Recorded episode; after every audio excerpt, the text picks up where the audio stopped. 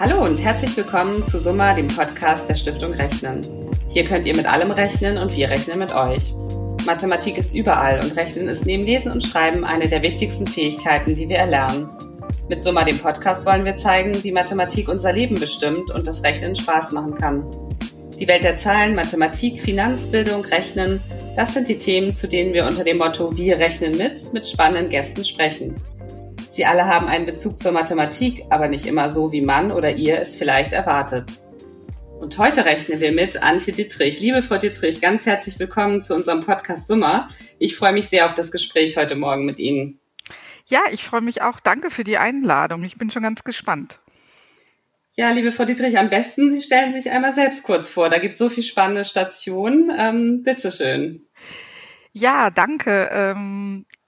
Aktuell bin ich Partnerin in der Strategieabteilung von Fischer Appelt, ähm, einer der größten Agenturen, äh, sitze hier in Hamburg und bin in unserem Strategieteam äh, für neue Geschäftsmodelle und Innovationsprozesse verantwortlich. Und da unterstützen wir wirklich von Konzernen über mittelständische Unternehmen, aber auch Start-ups und auch über viele Branchen hinweg.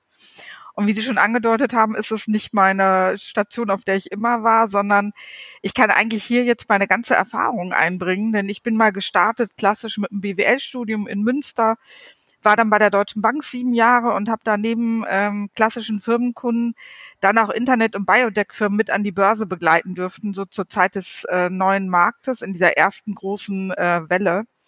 Und als ich mit meinem äh, letzten Startup wirklich auf dem Parkett in Frankfurt stand, Erstnotierung hatte, ähm, habe ich dann in die Verlagswelt äh, gewechselt, bin zur Börse Online und war dann 13 Jahre ein ganz anderes Thema, nämlich Geschäftsführerin für die digitalen Frauenplattformen wie Brigitte, Eltern und Gala ähm, und äh, damit quasi bei den Medien angekommen und durfte da parallel zum Beispiel auch im Aufsichtsrat sein. Wir haben äh, eine Beteiligung in Spanien gehabt bei VIP. Das ist so ein Wettbewerber damals von Von Privé. Die gibt es ja heute noch gewesen.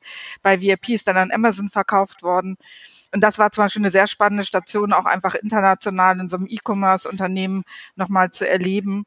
Und all dieses Wissen kann ich jetzt genau in diese Beratungsprojekte einbringen und kann eigentlich meine Leidenschaft für Innovation und für Digitales äh, jetzt hier jeden Tag ausleben. Und das freut mich sehr. Das klingt wirklich super spannend. Vielen Dank. Wir wollen alles ein wenig beleuchten heute. Fangen wir doch einfach mit der Gegenwart an. Womit befassen Sie sich dann ganz aktuell?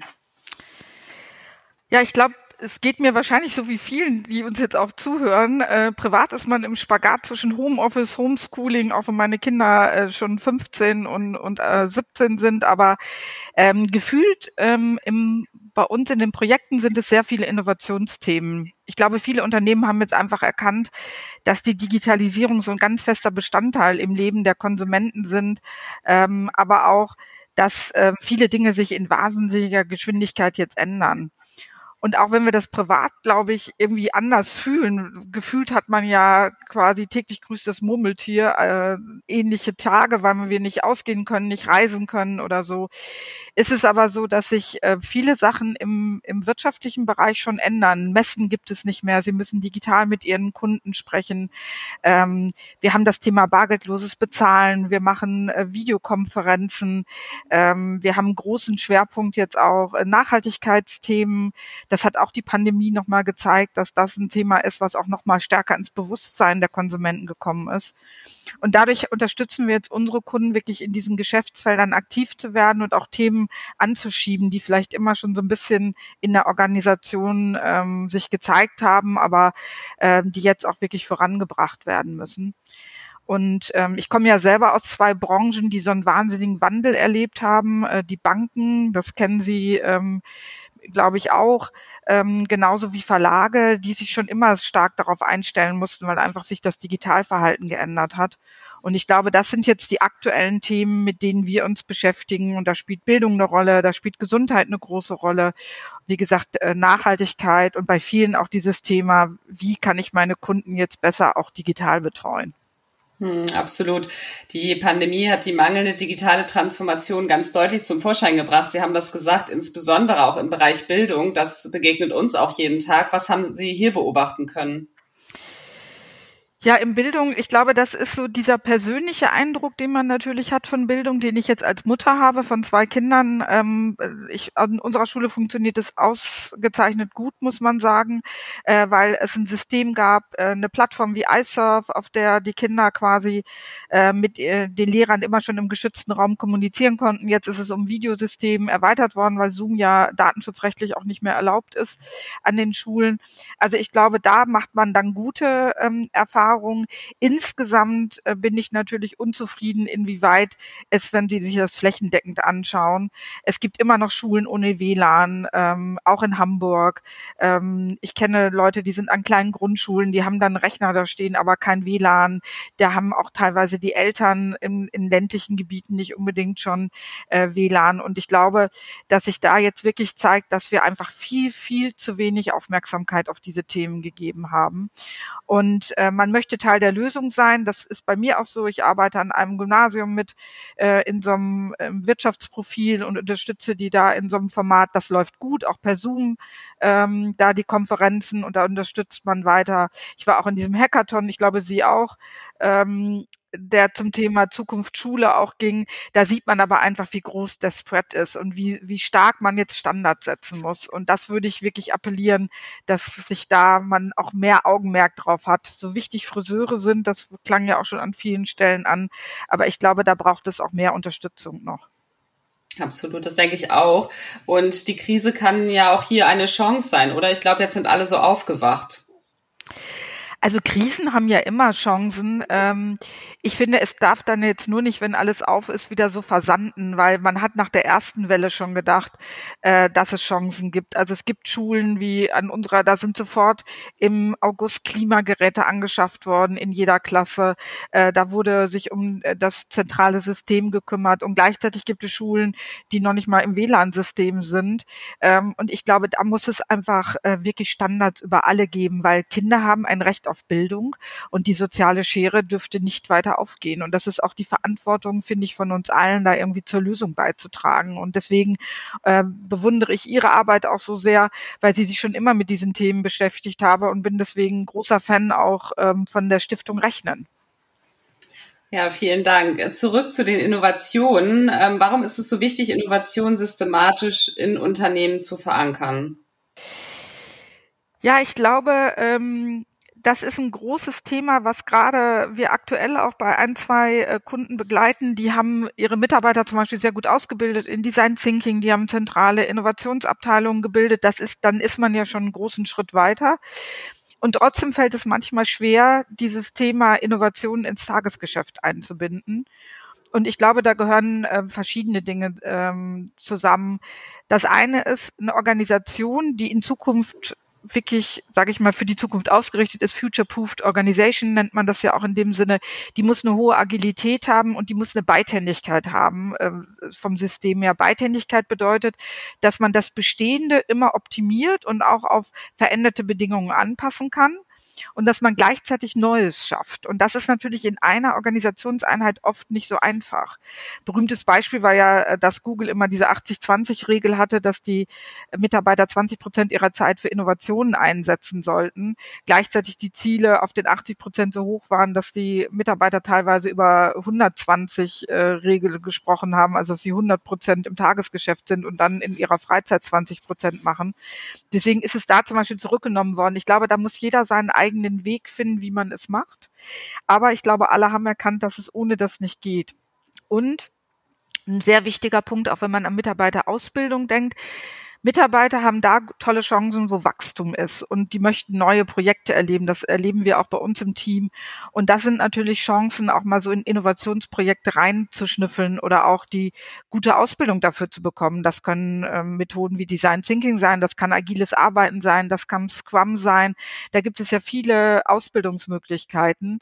Und ich glaube, dass die Unternehmen, die das sehr, sehr, sehr gut machen, langfristig auch da sehr viel erfolgreicher sein werden. Ja, das stimmt, auf jeden Fall. Eines ihrer spannendsten, sicher auch aufwendigsten Projekte in den vergangenen Jahren war die Konzeption des Discovery Dogs für das Verlagshaus Dumont in der Hamburger Hafen City. Ein sogenanntes Micro-Amusement, ähm, ein Micro-Amusement Park. Ähm, die waren auch lange Zeit im Trend. Wie wird sich diese Entwicklung Ihrer Meinung nach durch die Pandemie verändern? Mhm. Ja, vielleicht äh, erstmal kurz, was ist so ein Micro-Amusement Park? Das ist, ähm, dieses Projekt ist so ein klassisches, das ist aus dem, aus dem Need heraus entstanden. Ich hatte es eben schon gesagt, dass Verlage ja, ähm, die täglichen Auflagen gehen runter, das äh, Mediennutzungsverhalten hat sich verändert. Und da gab es eben das Thema, was können wir Neues aufsetzen und welche Stärken haben wir eigentlich, die wir in was Neues umwandeln können. Und die Stärken der Dumont-Gruppe in Hamburg ist dieses regionale Wissen.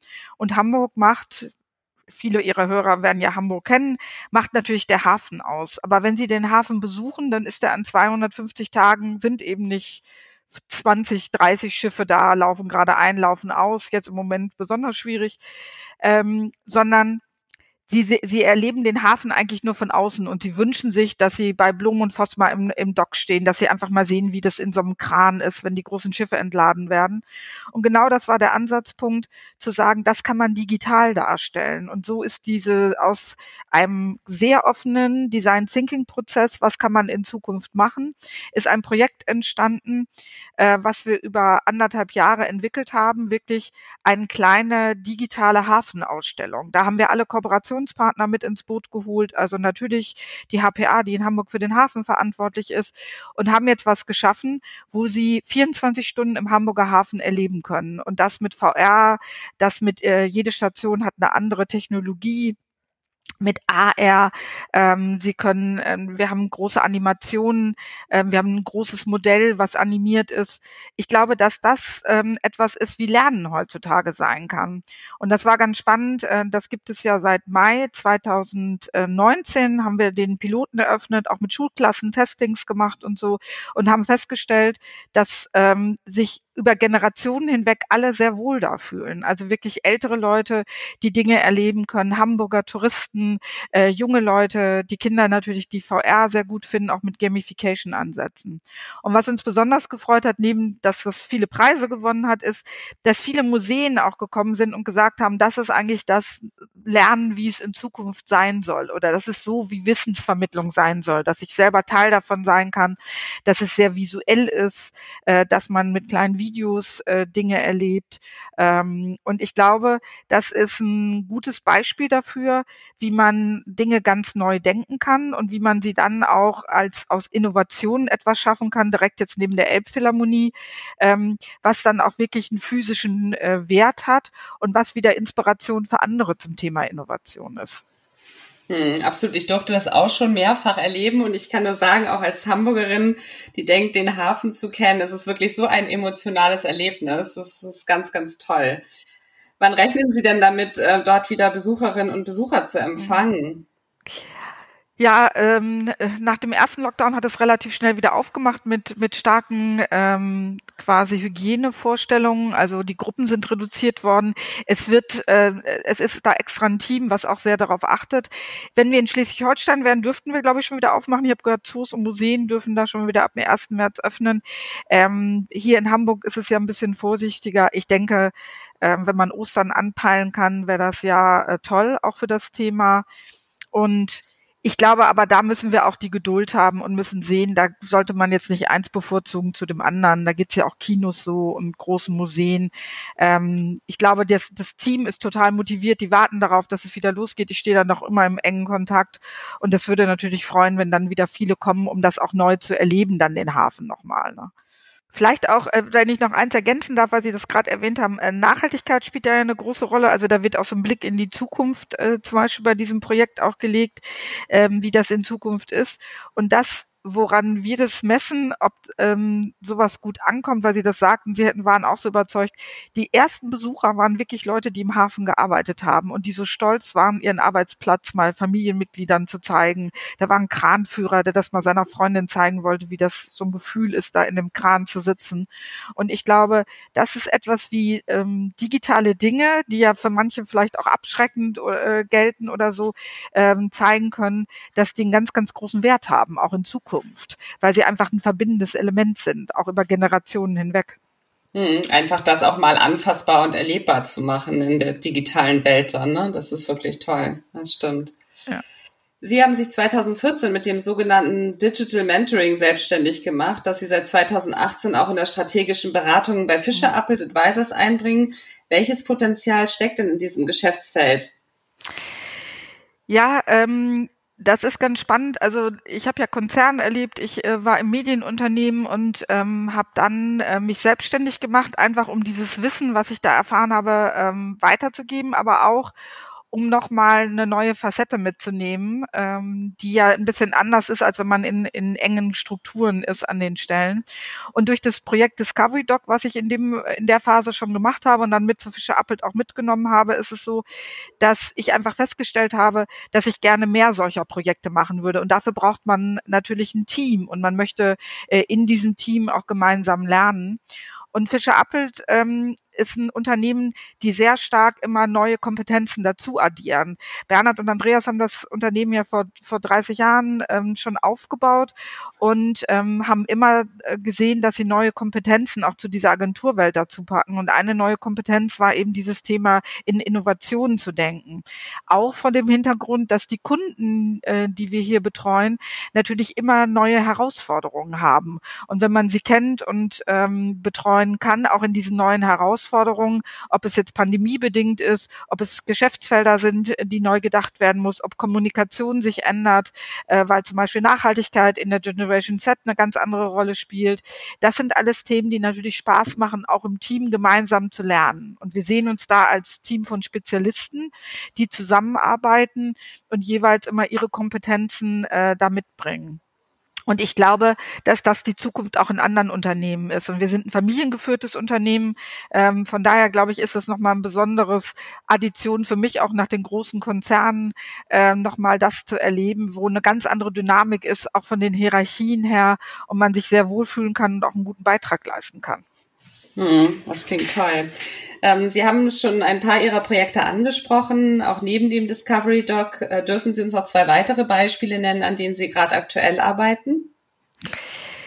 Ähm, nennen. Ich kann die vielleicht so äh, ein bisschen schildern. Ähm, wir haben ein großes Projekt äh, im Moment, da bauen wir eine digitale Beratungsplattform auf für mittelständische Unternehmen. Und das ist ein besonderes Projekt, weil sie das erste Mal quasi ähm, Unternehmen zusammenbringen, die eigentlich Wettbewerber um eine Lösung sind. Also es gibt äh, einen besonderen Bedarf. Es kommt auch so ein bisschen aus diesem Klimathema heraus. Und ähm, da bauen wir jetzt eine Online-Beratungsplattform auf, die gar keine Produkte verkauft, sondern die die Vorteile von verschiedenen Lösungen vorstellt. Und dann äh, kann der Verbraucher und der User entscheiden, welche von diesen Lösungen möchte er vielleicht mehrere Informationen dazu haben. Und dann geht es erst an die Partner über. Und das ist, glaube ich, so eine Online-Beratungsplattform, wie es gerade hm, für ich sage mal B2B2C, also ähm, eigentlich äh, Unternehmen, die normalerweise über Händler verkaufen oder so, eine neue Art ist, auch Feedback vom Endkonsumenten zu bekommen. Weil das, was viele Projekte bei uns jetzt ausmacht, ist, dass die Leute wirklich ähm, neu sich informieren. Das kennen wir auch alle, dass man ähm, bei Google als erstes was eingibt. 90 Prozent aller Kontakte sind inzwischen bei Google im Internet, wenn sie irgendwas suchen. Äh, Frauen lassen sich gern bei Pinterest inspirieren, wenn es auch um Thema Wohnen geht, um, um viele andere Dinge. Bei Instagram fashionmäßig wird geshoppt. Also das hat sich ja sehr, sehr stark verändert und das zusammenzubringen und da auch diesen Unternehmen äh, zur Seite zu stehen und da was Neues aufzubauen, das ist ein ganz, ganz spannendes Projekt, was wir äh, jetzt noch im Ende April launchen werden. Und ähm, ja, da kann man gespannt sein. Ich glaube, dass das sehr, sehr gut ist und das ist eine tolle Zusammenarbeit auch zwischen diesen Partnern, die eigentlich normalerweise nichts miteinander zu tun haben. Ja, das klingt wirklich spannend. Ja, und ähm, das sind große, wir haben auch viele kleine Projekte. Also wir unterstützen auch gerne ähm, ich nenne das manchmal so Themen zu sortieren, wenn, wenn CEOs Themen haben, auch die, wo es um zukünftige Visionen gibt, einfach die mit auf den Tisch zu legen und dann zu sagen, was sind eigentlich Themen, die man äh, forcieren sollte, was sind Themen, die man vielleicht zur Seite nimmt, was sind vielleicht Optionen, die man gar nicht hat. Und das Thema Innovation, also im Sinne von ähm, Innovationsprozessen, da sind wir auch gerade in verschiedenen Unternehmen, wo wir wirklich klassisches Design Thinking in den Unternehmen machen, ähm, Innovationen quasi bewerten und dann auch oft, und das ist vielleicht der Link zu ihrer Mathematik, auch, auch wirklich die Businesspläne rechnen und schauen, sind das wirklich Geschäftsoptionen oder sind das vielleicht normale operative Projekte, die man auch im Tagesgeschäft unterbringen kann. Hm. Sie beschäftigen sich ja schon lange mit dem Thema Digitalisierung. Das merken wir hier in unserem Gespräch ja auch ganz deutlich. Ähm, vielleicht ein Blick in die Zukunft. Wo wird Ihrer Meinung nach die Entwicklung hingehen? Und ich möchte gleich eine Frage mit dranhängen welche Kompetenzen werden denn dabei in der Gesellschaft wichtig werden und besonders gefordert sein? Also welche Kompetenzen müssen eigentlich die Kinder jetzt gerade in der Schule lernen, weil sie in zehn Jahren unabdingbar werden? Mhm. Ja, also ähm, so richtig diesen, ich glaube, es ist total schwierig, so richtig fünf, sechs Jahre. Ich bin ja ähm, klassische BWLerin und gar nicht so eine, so eine Technikerin. Ich glaube, dass da viel, viel äh, noch mehr möglich ist. Das, was uns im letzten Jahr schon beschäftigt hat, sind natürlich die KI-Themen, die ich persönlich sehr spannend finde, einfach von den Optionen her, die es hat, weil sie natürlich sehr schnell Informationen verbinden können und Dinge auch intelligent steuern. Also zum Beispiel, es gibt intelligente Anrufbeantworter. Wenn Sie jetzt an diese Impfhotlines und an Themen zum Beispiel denken, die werden im medizinischen Bereich schon in Praxen eingesetzt, da gibt es eben eine Möglichkeit, äh, das sehr intelligent zu machen und auch schneller zum Ziel zu kommen, als nur zu hören, dass man an Stelle 500 äh, in einer Warteliste zum Beispiel ist.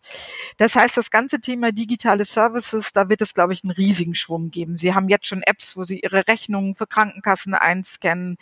Ähm, Sie merken auch, dass viele, ich hatte gerade einen Podcast zum Beispiel mit Herrn Döpfner gehört, äh, dem Axel Springer Vorstand, der sagte, er hat eigentlich nur noch sein Handy, er benutzt nur noch das eine Device, er macht alles mit dem Handy.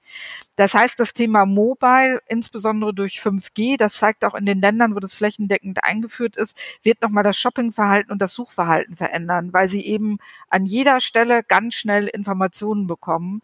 Und ähm, deswegen dieses, ich muss dann erst wieder ins Desktop gehen oder im WLAN sein, um Dinge zu erledigen, vielleicht zu buchen oder zu recherchieren, das wird sich sehr, sehr stark ändern.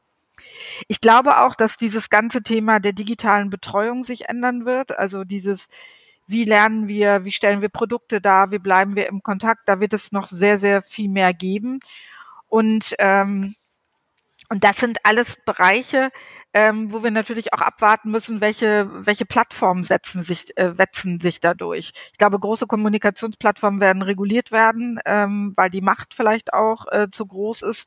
Ähm, es gibt schon viele Systeme, und da glaube ich, müssen wir, sind wir alle gefordert, ein bisschen zu schauen. Das haben wir jetzt schon beim Remote-Arbeiten gemerkt, die Vor- und Nachteile von Systemen zu sehen und festgestellt, wie schnell die dann wirklich in den Alltag eingehen. Aber Digitalisierung insgesamt, Blockchain, äh, KI, das sind Themen, die schon da sind und die in den großen Unternehmen auch schon äh, wirklich eine große Rolle spielen. Und das wird auch weitergehen. Und für uns als Konsumenten sehe ich ganz klar, die digitalen Services über unser Device abzuwickeln, die ja auch das Leben einfacher machen können. Und das ist nicht nur so, ich liebe auch den persönlichen Kontakt, aber in manchen Dingen ist es so, dass sie wirklich äh, vieles vereinfachen können. Mm, das stimmt. Die ähm, Kompetenzen hatte ich jetzt, glaube ich, gar nicht beantwortet. Ja, gehen wir da nochmal drauf ein. Genau. ja, genau. ähm, ich glaube, dass es äh, ein paar Kompetenzen gibt, die man nicht nur in Zukunft, die man auch jetzt schon immer braucht. Ich glaube, dieses Thema lernen zu wollen und mit offenen Augen durch die Welt zu gehen und auch wirklich zuzuhören. Also wirklich ein Problem zu verstehen, zu erkennen und das auch lösen zu wollen. Das ist, glaube ich, eine ganz, ganz wichtige ähm, Eigenschaft, äh, die man haben muss. Das agile Arbeiten ist ganz wichtig und Kollaboration. Also wir werden die großen Themen, autonomes Fahren, äh, merken wir schon, da arbeiten Unternehmen zusammen, die früher nicht zusammengearbeitet haben. Und ich glaube, das spielt eine große Rolle. Impfen ist ja ein anderes Beispiel, dass wenn nicht Unternehmen zusammenarbeiten, wir einfach nicht schneller zu Lösungen kommen. Und ich glaube, das sind Kompetenzen, die gefordert sind, dass man einfach da auch offen ist und ähm, gemeinsam arbeiten kann und auch wirklich gemeinsam an Lösungen äh, hingeht. Ne? Hm. Was würden Sie denn jungen Menschen raten, die sich jetzt gerade in der Berufsorientierung befinden? Wohin soll man sich denn gerade orientieren, Ihrer Meinung nach? Ja, ähm, ich eine äh, ne sehr sehr gute Frage, weil ähm, mich das auch schon immer beschäftigt hat. Es gibt, glaube ich, jetzt über 16.000 Studiengänge. Und es muss ja nicht immer das Studium sein. Ich finde, es gibt äh, tolle duale Ausbildungen, es gibt auch tolle Handwerksbetriebe, das brauchen wir auch unbedingt. Ähm, das Wichtigste ist, glaube ich, dass man erstmal weiß, und das wissen viele junge Menschen nicht, das merke ich auch in meinen Projekten an der Schule, dass sie gar nicht wissen, was sind ihre Stärken und was sind die Stärken unabhängig vom Schulfach oder auch später von einem Job, äh, auf die ich immer bauen kann. Und wenn ich sehr strukturiert arbeiten kann, wenn ich gut mit Menschen umgehen kann, vielleicht wenn ich sehr kreativ bin, äh, äh, wenn ich schaffe, Lösungen auf andere Probleme äh, zu übertragen, dann kann ich immer auf diese Themen bauen und brauche dann einen Job, der da zu mir passt ähm, an den Stellen, wo ich das auch einbringen kann und wo ich auch wachsen kann. Ähm, und viele sind, glaube ich, verunsichert, was das sein kann, weil ja manchmal die, die Ausbildung in der Schule nicht so viel mit dem, mit dem Job äh, später auch zu tun hat und sie sich das auch schlecht vorstellen können. Deswegen sind Praktika und ähm, kleine Jobs natürlich sehr hilfreich, weil man einfach ein bisschen ein Gefühl für den Arbeitsalltag geht und vielleicht auch, so habe ich es immer gemacht, äh, festgestellt hat, was nicht zu einem passt. Weil ähm, ich habe ja die Branchen gewechselt und ich glaube, das wird auch in Zukunft so sein, dass die Leute ähm, aufgrund aufgrund ihrer Ausbildung, auf dessen, was sie machen, vielleicht wirklich in verschiedene Bereiche reinschauen und da ihre Stärken auch wirklich, das würde ich Ihnen wünschen, einsetzen können aber und nicht mehr diesen ganz klassischen Weg und Karriereweg vor Augen haben, sondern wirklich sehen, wo können sie ihre Stärken einbringen, wo können sie wachsen ähm, und wo können sie auch so einen Mehrwert bringen und werden auch gefördert, weil das ist, glaube ich, am Anfang sehr, sehr wichtig, dass man auch wirklich äh, Leute an der Seite hat, die investieren in die eigene Ausbildung. Und so versuchen wir das zum Beispiel in unserem Team auch mit unseren Trainees zu machen. Hm. Gibt es dann da immer noch ähm, speziell das Thema junge Frauen, junge Männer? Gibt es da noch den Unterschied? Ähm, ich hoffe nicht. Also ähm, wir haben beides natürlich äh, ganz äh, gemischt im Team. Ich glaube, das ist nicht, die Frauen sind, ich sehe so viele gute Frauen, die so top ausgebildet sind, ähm, die manchmal vielleicht einen Tick weniger Selbstbewusstsein haben oder sich auch vielleicht von der Meinung von anderen beeinflussen lassen. Und da würde ich, da wünsche ich mir manchmal mehr Mut, so aus der Komfortzone auch zu gehen und mutig einfach neue Projekte zu übernehmen und neugierig zu sein. Ähm, aber das trifft auch auf, auf Männer an den Stellen zu. Ich habe 2017 mit dem Bundesverband der Digitalwirtschaft eine Reise nach Israel gemacht und habe da verschiedene, die Start-up-Szene dort besucht und fand das so inspirierend auch äh, zu sehen, wie viel ähm, junge Leute da unterwegs sind. Und in Israel ist ja ein Land, wo das sehr viel ähm, gleichberechtigter zwischen Männern und Frauen auch ist.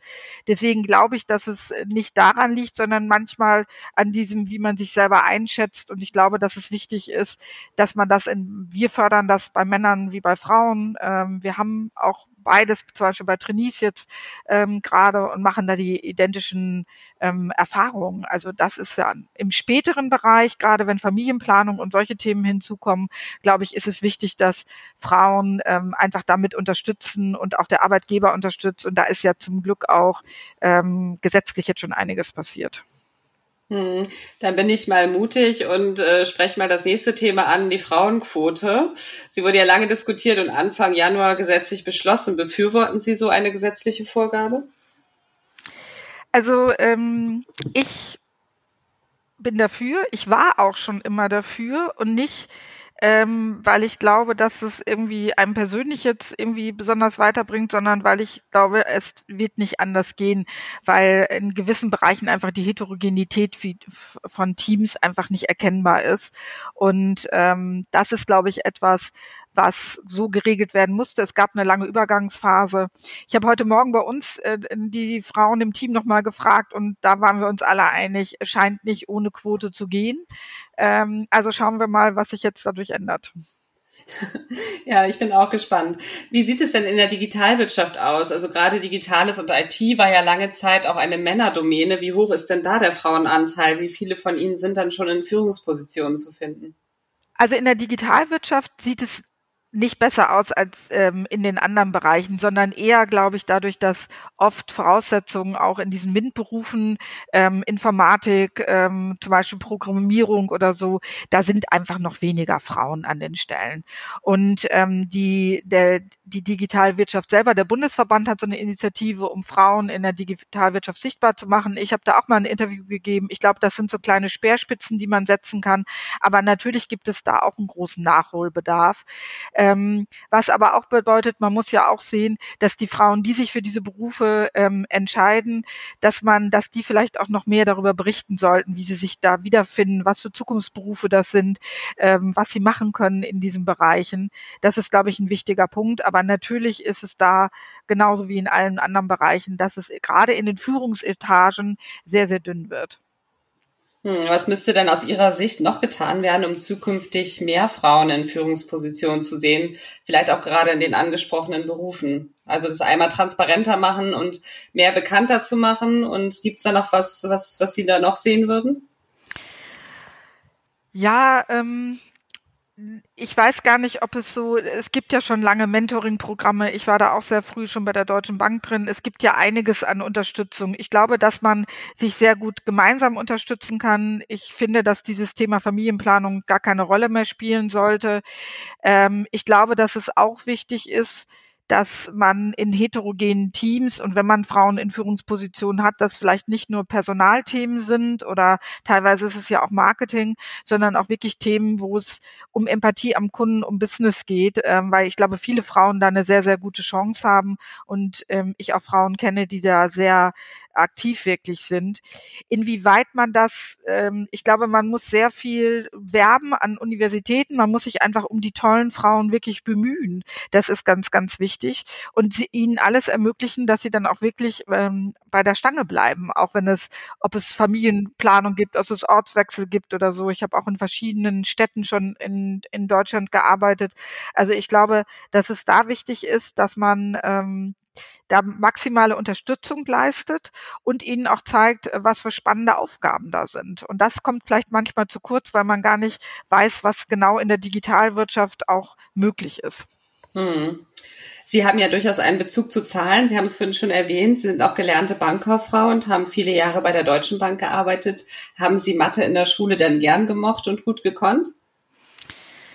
Ähm, ja, ich hoffe, dass es war nicht mein Lieblingsfach. Ich habe das nochmal ähm, überlegt. Es war nicht mein Lieblingsfach und es war auch sehr schwankend von den Themen her. Ich war nicht so ein Freund von diesen sehr abstrakten Themen. Aber ich habe eine große Leidenschaft für Mathematik deswegen, weil es immer eine Lösung gibt und weil man weiß, ob diese Lösung richtig ist. Und das war ganz spannend. Ich habe äh, im Homeschooling mit meiner Tochter äh, nochmal Mathe äh, gelernt und hat sie gesagt, sie findet das Fach deswegen so schwierig, weil es ja nur eine Lösung gibt und sie ist ein sehr kreativer Mensch und sie wünscht sich immer mehrere Lösungen. und ich glaube, das zeigt schon sehr gut, ähm, woher diese Leidenschaft ist ich finde Mathematik un, äh, unglaublich richtig, einfach um im Leben auch Dinge äh, bewerten zu können, einschätzen zu können ähm, und würde mir wünschen, dass das eben eine größere Rolle spielt, auch in der Vermittlung von Mathematik, weil es gibt Dinge, die sie immer brauchen werden. Es wird nicht jeder von uns eine Kurvendiskussion später brauchen, aber dieses Verhältnisse zu rechnen oder sich vorzustellen, Themen umzustellen, Prozentualitäten, Wahrscheinlichkeiten, äh, da ein Gefühl für zu bekommen, das ist wichtig. Nicht nur in der Geldanlage, das ist auch im täglichen Leben äh, eine Rolle. Und ich, da würde ich mir manchmal wünschen, dass die Mathematik da noch schafft, mehr diesen Alltagsnutzen auch rüberzubringen. Hm. Wie viel Mathematik steckt denn jetzt in Ihrer täglichen Arbeit? Ja, schon viel. Also wenn ich, ähm, wenn ich Businesspläne für Kunden berechne, geht es ja darum, was traut man sich zu, wenn man neue Plattformen launcht, wie viele Kunden könnten da hinkommen, wie viele Kunden äh, könnten länger bleiben, wie viele Kunden könnten dann auch wirklich, wirklich für Produkte interessieren. Äh, das sind alles Dinge, die wir ausrechnen, welche Investitionen sind notwendig. Äh, das sind schon Themen, äh, die mich täglich hier beschäftigen. Auch Kapazitäten zu planen bei uns in den Projekten. Äh, wie viele Stunden brauchen wir? Wie viele Tage sind mit Mitarbeiter da? Äh, können wir das zusätzlich eigentlich noch schaffen? Das sind Themen, in denen man immer rechnet. Also ich glaube, äh, bei mir spielt das eine große Rolle, aber auch das Wort spielt eine große Rolle. Also auch gute Formulierungen, ähm, gute Themen, gute Argumentationen spielen genauso eine hohe Rolle. Das macht es für mich gerade aus, dass ich natürlich beide Themen habe. Hm. Zum Ende unseres Gesprächs stellen wir unseren Gästen immer zwei Fragen und die erste lautet, wo rechnen Sie denn privat genau nach? Ja, äh, auch gute Frage, muss ich gerade äh, drüber nachdenken kurz. Also ich bin nicht so beim Einkaufen der Nachrechner oder im Restaurant, dass ich jetzt irgendwie genau gucke ähm, da an den Stellen. Ich rechne manchmal bei so Kombi-Angeboten nach, weil man natürlich auch lernt. Ähm, ich habe mal ein Praktikum im Marketing bei Milka Schokolade gemacht und da gab es immer so ein Beispiel. Da gab es damals noch die Lila Pause, das werden vielleicht viele gar nicht mehr erinnern. Die kostete, glaube ich, 79 Cent für 27 Gramm und die Tafel kostete einen Euro. Und da sind wirklich dann Briefe und Rückmeldungen auch gekommen vom Handel, dass wenn Sie eine identische Sorte zum Beispiel haben, natürlich jeder Verbraucher merkt, dass quasi die kleinere Verpackung fast das Dreifache kostet zu der größeren oder oder mindest oder das Doppelte. Und ähm, daran merkt man schon, dass man nachrechnet und das sind auch Sachen, wo ich manchmal drauf schaue, wenn es so vermeintliche besonders günstige Angebote gibt, dass ich dann überschlägig schon mal gucke, stimmt das eigentlich wirklich? 30 Prozent mit drin und dann der Preis. Also ähm, da sind ja viele Unternehmen sehr fantasievoll, was das angeht. ja, gerade in der Lebensmittelbranche, ne, das stimmt. Ja. Ähm, die zweite Frage lautet, wann und wobei haben sich denn das letzte Mal so richtig verrechnet?